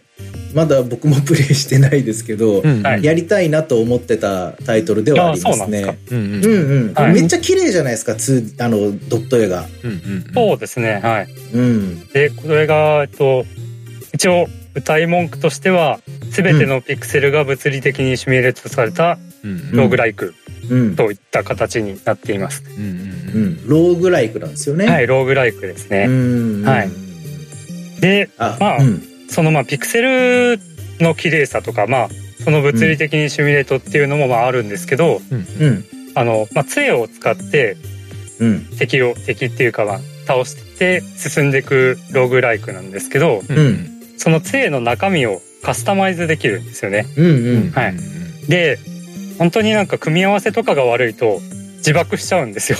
自爆？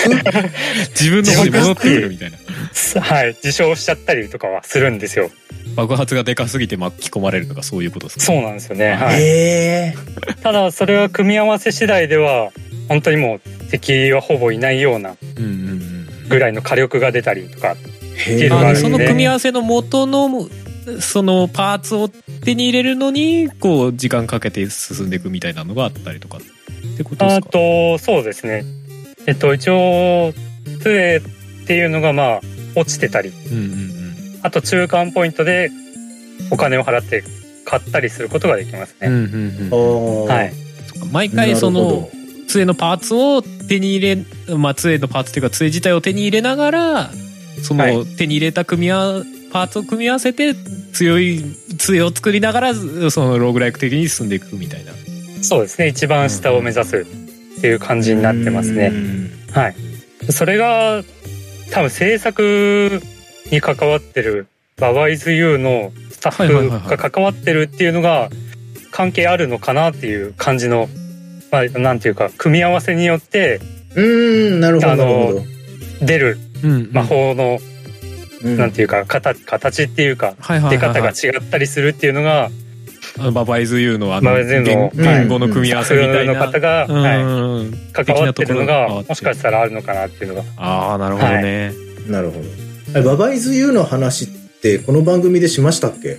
ババイズ U は俺がチラッと知ちらったかな。っと多分お話ししてまあししてましたっけ、うん。あうん。その、ババイズこちょこ進 U のシステムが結構独特だから、うん。ちょっと多分聞いててわかんない人いるかもなと思って、はい。その、ババ、イズ、ユーっていう文字が、こう、うんマップ上にあるんですよね。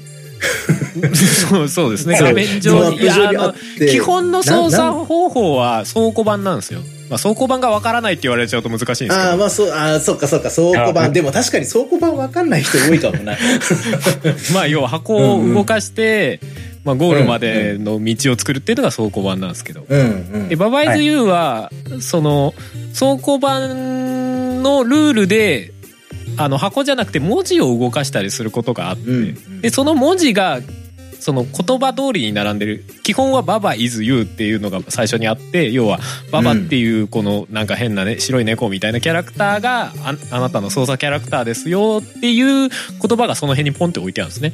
で要はその言葉を、まあ、別のなんだろうな「ボックス is you」とかっていう要はボックスっていう言葉を持ってきて「ババ is you」の「ババ」をボックスに入れるとは今度箱が自分のキャラクターになっては箱が自分で動かせるようになるっていう。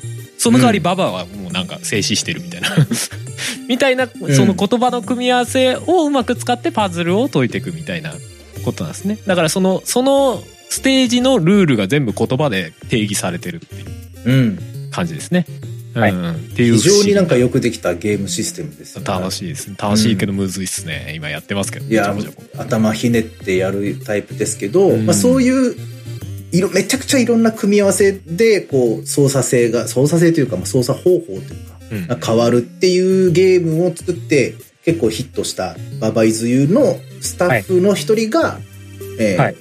ノイタにもはい。関わっていると。うんうん。みたいですね。はいでアセロラさんの思うところではその魔法の組み合わせっていうところでもしかしたらこう活躍してるんじゃないかっていうことですか？ねはい。で、それ、魔法っていうのはじゃあ結構種類があるんですか？そうですね。あのまあいろんな種類とかカテゴリーがあってはい。例えば魔法の前にホーミングっていうのをつけると敵に向かってホーミングしていく魔法が出たり。うん。うん。うん。とかあの火の痕跡っていうのがを前につけると魔法ああ。のあの軌道上に火が出たりとか、うんうんうんうん。はい。ああ、じゃあ、あな、なるほど。その、なんか組み合わせっていうんで、はい。なんかこう、火の魔法と氷の魔法を組み合わせてみたいな、そんなイメージちょっとしちゃってたんですけど、はい。なんかそういう、なんかこう、補助的な要素とかも組み合わせられるっていうことなんですね。もっと具体的な表現なんですねそうですね割と。うんうんうんあとなんかなんとか軌道とかまあ例えばピンポン軌道っていうのがあるんですけど、うんうん。それを前に入れてあげるとあのうん。魔法がピンポンピンポン玉みたいになんか左右にうん。行ったり来たりする軌道になったりするとか、はい、ピンポン玉みたいに、え、んえっと、ビリヤードみたいな感じですか？ああまあそうですね。イメージこう跳ね的には返る、か壁で跳ね返るみたいな。はい。壁で跳ね返ったりとかまあ、ただなんかそれも爆弾みたいなやつをあの魔法のとこに入れといてやると、うん。自分のとこに戻ってきちゃったりっていう組み合わせとかもあったり。あーなるほどね。爆発は自分に当たるとかあるわけですね。そうなんですよね。はい。でまあローグライクでその辺に杖が落ちてたりするんですけど、試し打ちをあんまり考えないでやるとそういうそれだけで事故死したり。っはあ、難ていうのが、しはい、い結。構ありますね。えじゃあまず、そのまあ、どんな魔法があるのかっていうのと、その、どんな補助機能があるのかっていうのと、この組み合わせでどうなるねんっていうのを、やっぱちょっとずつ覚えていくっていうのが、結構ノイタのうん醍醐味みたいなところですか？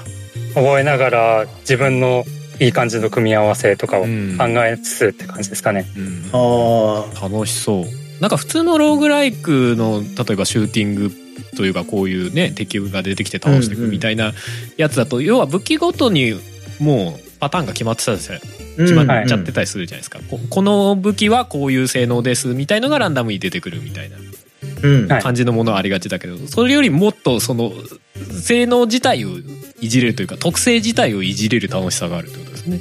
そうですね。ただ一応杖自体にもなんかスペックがあって、うんうんええはい。すげえ。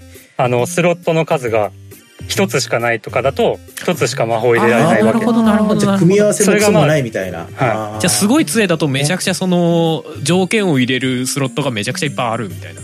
20個あったりして でなおかつ20あの栄唱、まあ、魔法栄唱っていう表現されてるんですけど、その栄唱があの栄唱遅延って言ってうんうん中に入ってる魔法と杖のスペックによってあの発射される時間になんか待ち時間が出ちゃうんですよね。はいはいそういうのもあって意外と複雑ですねこ。の条件はなんかまあコストみたいのがあるみたいなイメージですかね。あーそうですねコストがいっぱいかかっちゃってる条件ばっか入れちゃうと今度栄栄唱っていうか発射される前に時間かかっちゃうみたいな。ダウとかもうそもそもなんかマナっていうのが足りないと発射できなかったりああそかそうのマナも杖のスペックなんですけど結構いろんな要素ありますね。はいおもろいですね。結構面白いですねやり込んでいくと。じゃああんまりそのマナの消費量がでかい杖を持つよりかあのスロットが少なくても使いやすい杖を使った方がいいかもとかあるわけですか？というのもはいありますね。おもろはい。いいっすねいや、今僕聞いてて、なんか、ちょっと、ちょっとね、ちょっとアーマードコア味を感じたんですよ。ああんまりとは分かんないちょっとですよね。ね。アーマードコア わかるけどそうか。いや、その、ないやなんていうでもそのなんか、だろうなあの管理管理ね。要はそうそうそうコストのそうそうそう。コストというかまあ、うんうん。いや、要は。でもそうそう、その、なんか、何をどう配分するみたいな。そう、ね、足し算とか掛け算とかっていうだけじゃないんだっていうことがね、その、うんどんどん機能を追加していけば、それでいいっていうことじゃないんだよっていうことじゃないですか、多分その面白さって。うんうんうんそうですね。しかも、それでいてローグライクだから、毎回ゼロから始まるわけですよね、多分ね。うん一、はい。回死んじゃったら。だからその時の状況でも、うん。で手元にあるもので最善を自分で作り出していくみたいな楽しさってことですねそうですね。それでもいいはですね、そのゲームの要は普通の RPG でいうまだこう装備が固まりきってない時の楽しさですよね。これとこれ組み合わせたら強いんじゃね？えとか言って、ここいつにこれやらせてこれ別のやつにこれやらせたらすごい強いんじゃね？えみたいな楽しさの部分が無限に味わえるみたいなことですよね。極端な話、い、いですでスロ、スロット20個でしょ？20多分20以上も多分あったと思う。やばい。それってこれめちゃくちゃ大変っていうか、なんか、もう、どうしようもないですけどね。いやでも楽しそうじゃないですか、うん。もう永遠にこうあこれこれ入れた方がいいか。いや入れない方がいいか自爆すっかなとかっていう せめぎ合いがあるわけでしょ。すげえ強いんだけどな自爆したら即死だなみたいな。10秒に1回しか打てないとかね。そういうのがあるあわあ、けですね、じゃあね。そうですね。はい。極。端な話。あと、あとは？あと、あの、うん。一応、パークっていう、はいはい。あの、ええ英語で、英語でパーク、うん。特典っていうやつが、うん。うん。はい。中間ポイントで、ランダムで取れるんですけど、はいはいはい。はい。それはなんていうか、まあ、パッシブのスキル。うんうんうん。はいはいはい常に発動してるやつみたいな。攻撃力が1.5倍になりますとかそういうやつですよね、ライフが増えますとか。そうですね。はい。うんうんそういうのもあるんですけど、それもメリットばっかりではないっていう。へ えー。あじゃあこれは良くなるけどこっちはこう低くなりますとかっていうこと？うん、というかまあ、そうですね。すごい強いメリットがあるけど、うんうん使いようによってはかなり危ないみたいな。ああじゃあハイリスクはいハイリターンみたいな、はい。で、それを杖と組み合わせていくっていうのがまた面白いですね。ああこのこの戦い方するからこれをあった方が面白いなみたいなはい。あの、例えば、ガラスキャノンっていうのがあるんですけど、うんうん。あの、HP がもともと100なんですね。うんうんうんで、まあ、それ以上も増やせたりするんですけど、固定で50になっちゃうっていう、一時的に。うん。うん。減っちゃう代わりに、火力がめちゃくちゃ上がるんですよあね。うん、ガラスのハートなるほど、なるほど。で、なんか、爆破の範囲も上がっちゃうんですよ。ああなるほどね自爆しやすくもありその代わり破壊力は上がるけどっていうハイリスクになるわけですねそうですね、ハイリスクなんですけど、それで爆弾を撃つと、まあとんでもない範囲爆発しちゃうんですよね。危なすぎる広いとこでしか使えないみたいな そうなんですよね。ただ、とんでもない火力にはなるんですよ。でもとんでもなく危ない。へそうなんですよ。面白いで。すね。分かりやすくそういうはあそのリスク管理がされてるんですね。ハイリスクハイリターンだったり、そうですね。ローリスクローリターンだったり、ーなるほどね。こちらはすごいおすすめできますね。面白そうですね普通はいなんか、あの、僕もそのトレーラーとか実況を軽く見たことがあるだけだったんで、はいうんその、やっぱどうしても見た目のその物理演算されたピそのドット絵っていうのが、うんうんなかなかこう、美しいなとしか思ってなかったっていうのもあるんはい。ですけど、うんうんどちらかというとそれはもう結構、まあ本当まあおまけとは言わないけれども、そっちがメインじゃないですね、今の話聞いてるとね。あでも映像も美しいですけど、うんうん。うん。あ、の、まあ進んでいくとすごい、すごい、ぐちゃぐちゃになってくっていうか、そうですね。あー。なんかそそれ以上になんかそのシステムの作り込まれ方の独特さがすごいポイントな感じがします。ね。うんうん。はい。そんな印象を受けますよね。あります。ね。なんか普通に見てるとなんかあのテラリアっぽいなとは思ってたんですけど、あでも中身はだいぶ似て非なるものっぽいですね。そうですね。うんうん確かに。見た目は似てるかもしれない。うんうんうんうんまあ、その、2D のドット絵のローグライクですよね。うんローグライクっていうと、どうなんだろうな。やっぱ一般的なのは、やっぱトルネコの、あれ、みたいなイメージ。ネコとか試練とかですかね。うん一般的に言うと。なるほどね。いや、今の話聞いてて、その、まあもちろんローグライクと呼ばれる、そのゲームってむちゃくちゃあるじゃないですか。うんその、うん。で、まあその 2D の、その横スクロール的な、そのプラットフォーマー的なうんローグライクも、まあ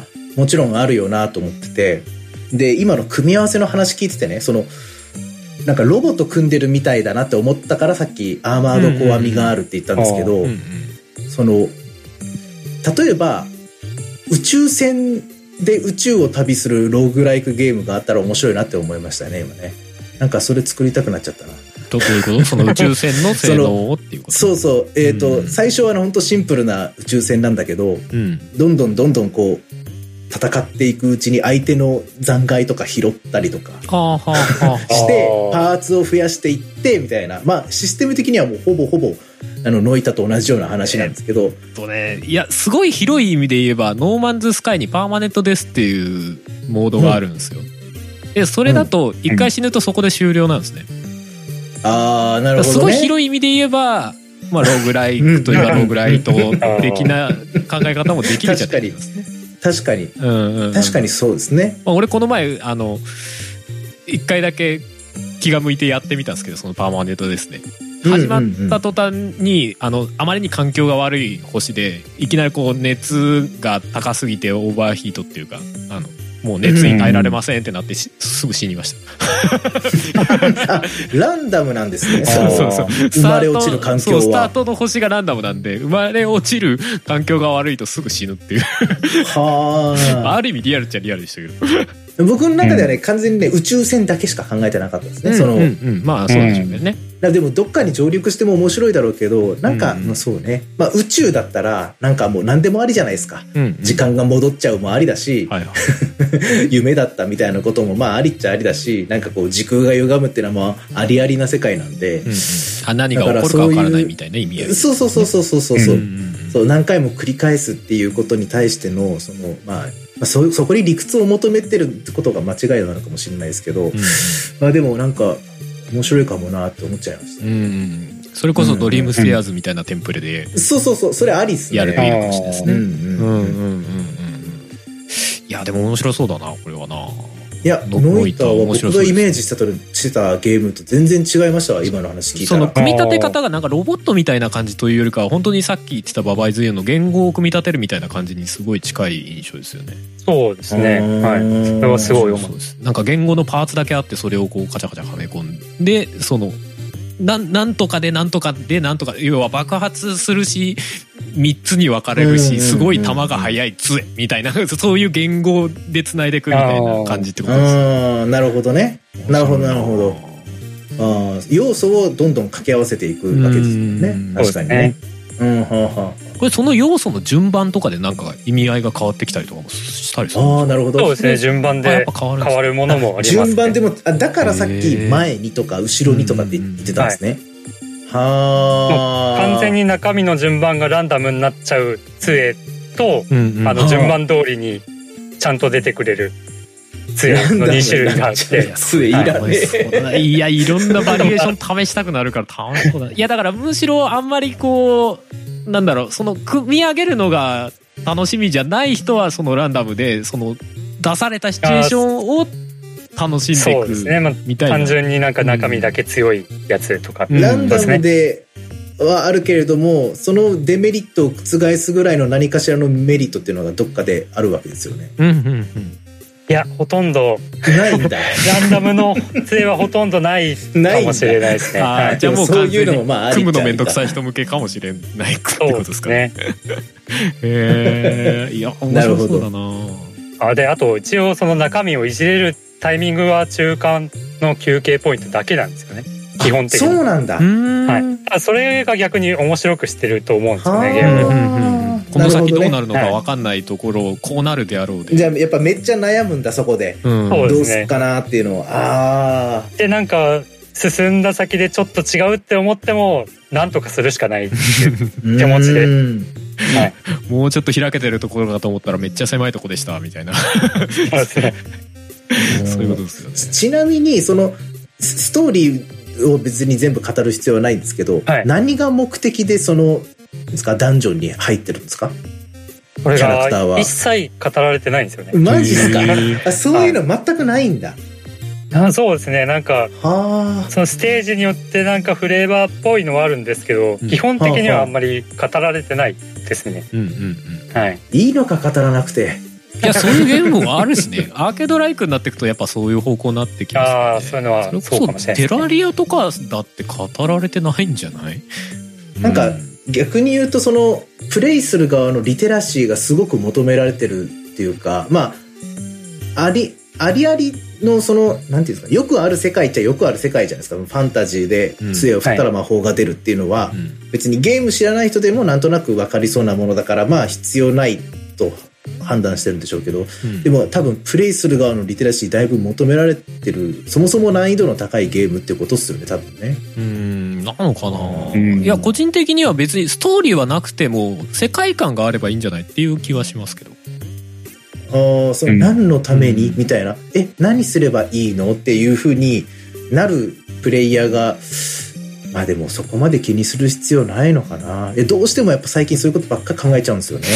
職業病ですね いや、でも最近本当そんなことばっかり考えてて、あ、うんうんうん意外とここ適当でいいんだ、みたいなことって結構多くて、ゲームプレイしてると。適当ってわけじゃないと思うんですよね、仕組み的にうんそうそう。そうね。だから、うん皆まで言ってしまうと面白くないよねってやってるんでしょうね多分ねでもそのバランスってめっちゃ難しいよないとや思っててないからこそその、うんローグライクで体験した体験がその自分のストーリーになるわけじゃないですか。って思うんですけどね、じゃないのかなって気はする。だから世界観だけあってってことなんじゃないかな何の話？これなんかすごいなんか急に深い話になるのやめて。いやいやいやいやノイターは全くそこら辺を説明せずでも満足度が高いゲームってことですよね、うん。うん。それがすい。ごいんですよね逆に言うとね、うん。うん。うん。うん。だからまあまあやる側がそこを求めてやってはないある種。ってことなんじゃないですかね。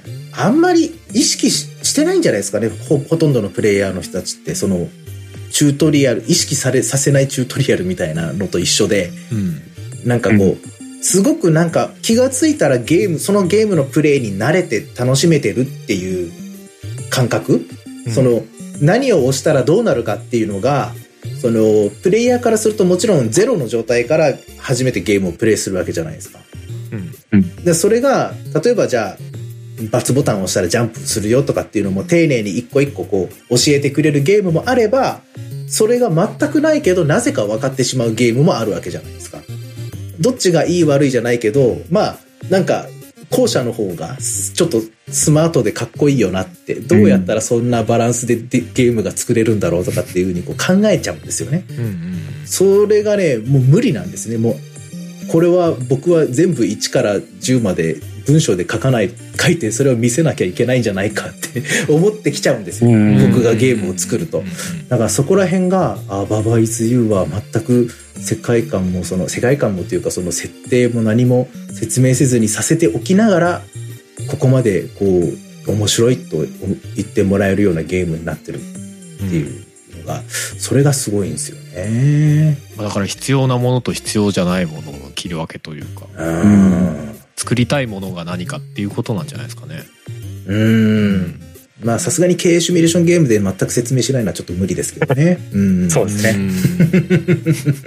ええええええまあまあ、ノイターの、僕もちょっと近々、近々っつって、いつ、年内は多分無理だと思うんですけど、プレイしたいなとやっぱずっと思ってたんですよね。そうですね本当に。どっかで機会があったらやってみたいですね普通にね。うん。俺はすい。ごい好きそうな気がします。ちなみにノイターは完全にひ一人用プレイ？そうですね、ソオロ用ですね。ンオンラインはい要素とかは全くなく？全くないです。うんはい。ああ、例えばその、ソウルシリーズみたいになんかこう、前死んだ人の霊魂がそこに残ってるとか、そんなことはない？もう全くないですね。潜入されてボコられるみたいな。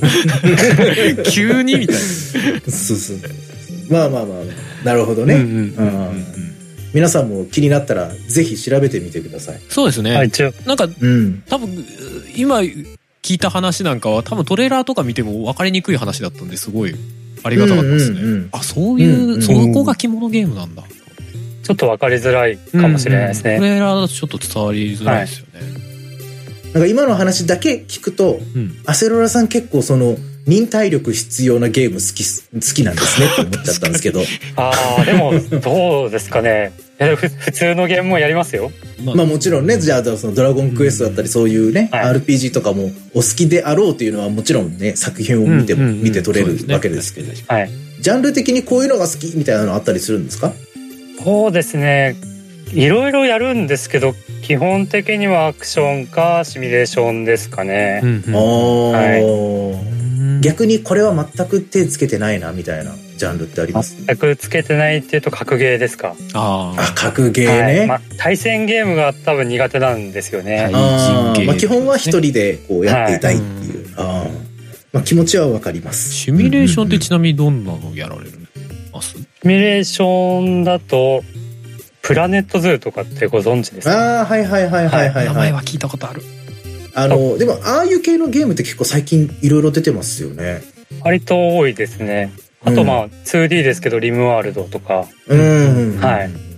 あれですよね。その、プラネットズーはまあまさしくそのままですけど、動物園経営シミュレーションで、はい結構リアリティのあるっていうか、またダルヤドとはまた違った感じの経営シミュレーション。プラネットコースターとか、同じ会社っす確か同じとこですね。ああ、はいへえプラネットコースターも結構話題になりましたよねうん。あれと同じテイストで、その、動物園作りましょうっていうのもありますなし、ね。その、最近確か続編が出たのが、あの、ジュラシックワールド。あの、あ、へえそう、はい。恐竜動物園を作りましょうみたいうんなやつ、あれもね、実況をちらっと見たことがあるんですけど、あれも面白そうだったなあの、ちゃんと柵、柵を補強してないと、肉食恐竜ガジガジ噛んで外に出てきて、見てる人食い殺しちゃうんですよね。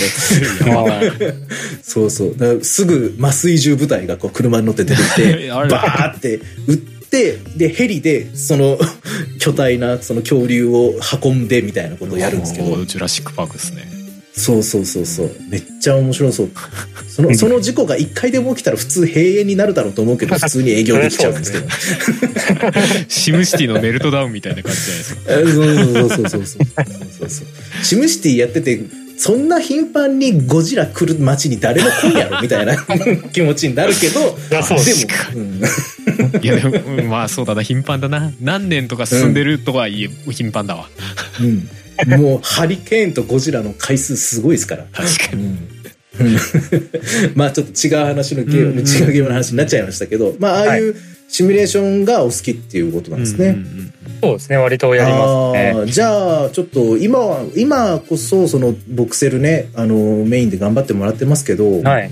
多分このゲーム制作ダルヤド制作の中ではまあ前半戦だと思うんですよね。そのデザイン系のそのそうですね。うん。はい。いろいろ頑張っていた。だくもちろん後からいろいろ調整はしていただくと思うんですが、うん。後半の方になったらねシステムとの戦いだと思ってるんです僕はね。デバッグ作業をじゃはい。もちろんデバッグも含めまあそのなんていうんですかね。まあそもそものアイデアというか、ああ、はい。うん、まあまあどんなシステムでゲームが構成されていくか、うんうんまあ、今ある程度はもちろんあるんですけど、はいそれなんかこうねシミュレーションゲーム好きですって言ってる人の感覚をやっぱりこうちょっと聞きたいなっていうのもあるんでそこら辺ももしかしたらねご意見をお伺いするかもわからないですね。お願いします。それは全然大丈夫なんで。お、はいじゃあちょっと大変なデバッグ作業もお願いするかと思いますが、はい。はい単純になんかあれですよね作ってたらあこれ足りなかったわあれ足りなかったわとか結構ありそうですねうんうんうん。あるかもしれないですね。かもしれないですね。あとなんかスローラさん他にちょっとこれだけはゲームについて語りたいみたいなことないです？これだけは、これだけはですか、ダルヤドのことでもいいですし次このゲーム出るの楽しみとかね。ああああ、ちょっと前に出たゲームのうんうん。話を軽くしてもいいですいいですよ、もちろん。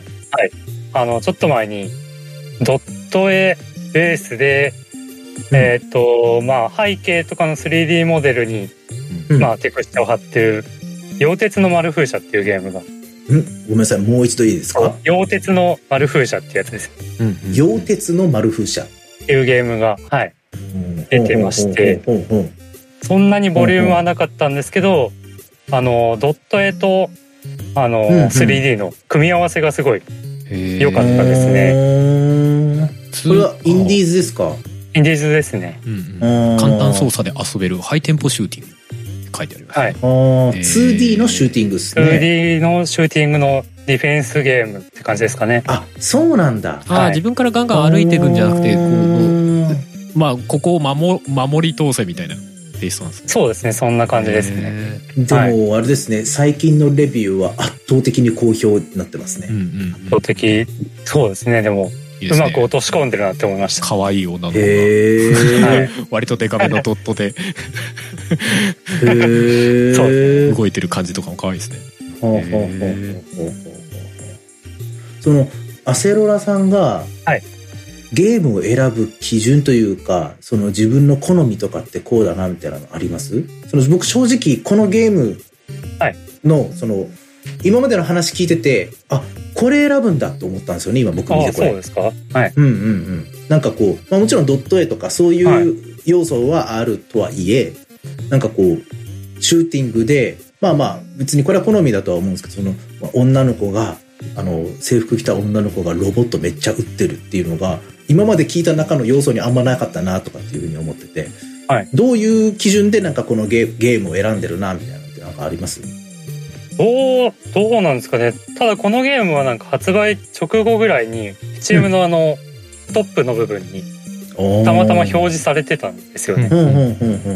で、まあ、ドット絵で面白そうだなっていうのがあって、で、その時点でレビューが割と良かったんですよね。うんうんなんか見てても爽快さん、爽快感ありそうですけどね。なんかそのキャラクターがどうこうっていうのを抜きにしてもゲーム性自体は。で、なんかインディーの、その、要はマップをめちゃくちゃ作らなくてもいい、このディフェンうんうスんっていうアイデアとかもすげえ、個人的にはいいなと思いますけど。はいなるほどねなんか結構攻撃のバリエーションもなんかいろいろありそうで。うんうん面白そうですね。銃がいくつかあったりして、うんうんなるほど。はあはあ、8月後半に発売されうん。て、結構最近なんですね。本当に最近ですね。まだプレイはされてない。プレイして実績も全開してます。あれ？うん あ、そうなんですね。はい。あ、あ、了解しました。ああ、でもそれでもう1000件以上のレビューがついて圧倒的に好評。分析するな。なるほどこ。こで分析するのやめなさいよ。790円ですしね。ね安いですよ。ああ、そうか。安い。ダルヤド、ダルヤドが出す値段帯と同じぐらいな感じですか？圧倒的に高評価。おこれはライバル心を燃やしていただいて。ゲーム性まずでもね、全然違いますこれやっぱ、わかりやすいですよね。これ見て、そのどういうゲームなのかっていうのがね。まあまあ確かにそうですねはい。パッと見で。うんやっぱそれってすっごい大事だなって思いました。やっぱこう。女の子が銃バンバン撃ってるゲーム好きでしょっていう。好きうん好き。最近まああのカジュアルゲーでもやっぱこうタワーディフェンス型のカジュアルゲーも結構多かったりしますし、うん。はい。その流れにも乗っててね、うん、っていう感じで考えたらまあよやりやがるなってういう。ん、でもなんか撃てるからこうっていうよりかはなんか作ってる人はこういうの好きなんだろうなっていう。いやこだわりが結構好きだっていうのはすごいそうそうそう。そうわかりますね。ういううんうんうん。あ、一応あの、うん。お。紹介した3本全部スチームで販売してますので、はい。気になった方はそちらからお願いします。はい。はい。あの、ススチーム、あの、PC ゲーね、あんまりやらないよとかやったことないよっていう方も結構いらっしゃるかもわからないんですけど、うんはいあの、スチームね、あの、結構セールとかすごい頻繁にやってたりとかするんで、うん思いのほか、なんか PS4 版も出てるけど、Steam 版も出てて、Steam の方めっちゃ安いみたいなこと結構あったりするんで、はい見てみると、見てるだけでも面白いしね、うん見てるといいと思いますよ。はい。はい。まあ、面白そうなゲーム、今日は3本もご紹介していただいてありがとうございましたい。えいえ、こちらこそありがとうございます。すはい。それでは、うんエンディングに参りたいと思います。はいはい。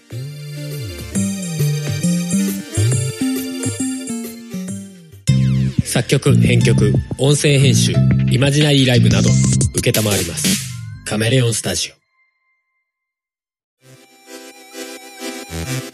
エンディングです。オはいよはい。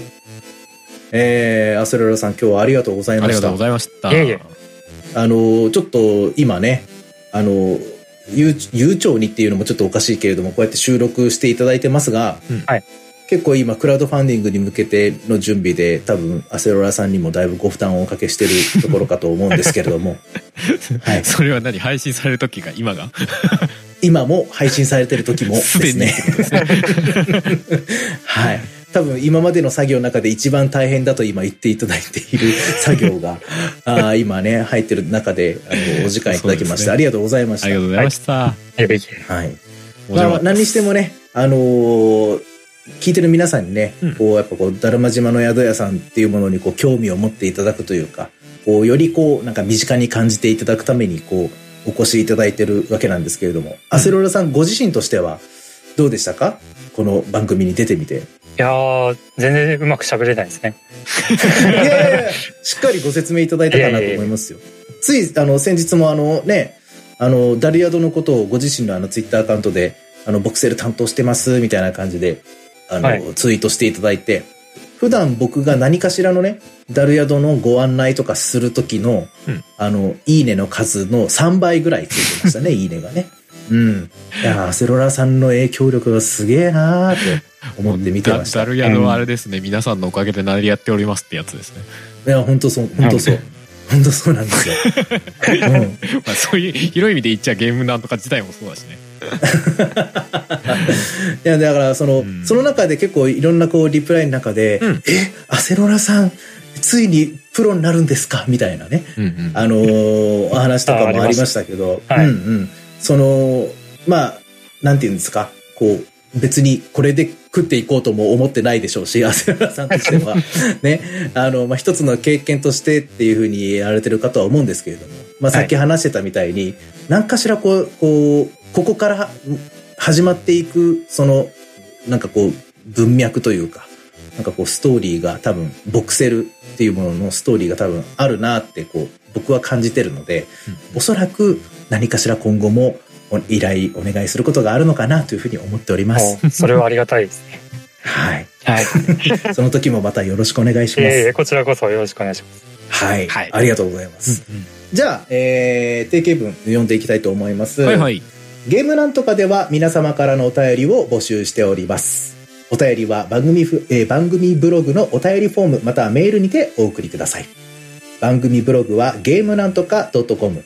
番組メールアドレスはゲームなんとかアットマーク gmail.com です。えゲームなんとかの綴りは g-a-m-e-n-a-n-t-o-k-a です。はい。それでは第10回はこの辺でおしまいです。また次回お会いしましょう。お相手はダンと春と、セロラでした。ありがとうございます。さようなら、また再来週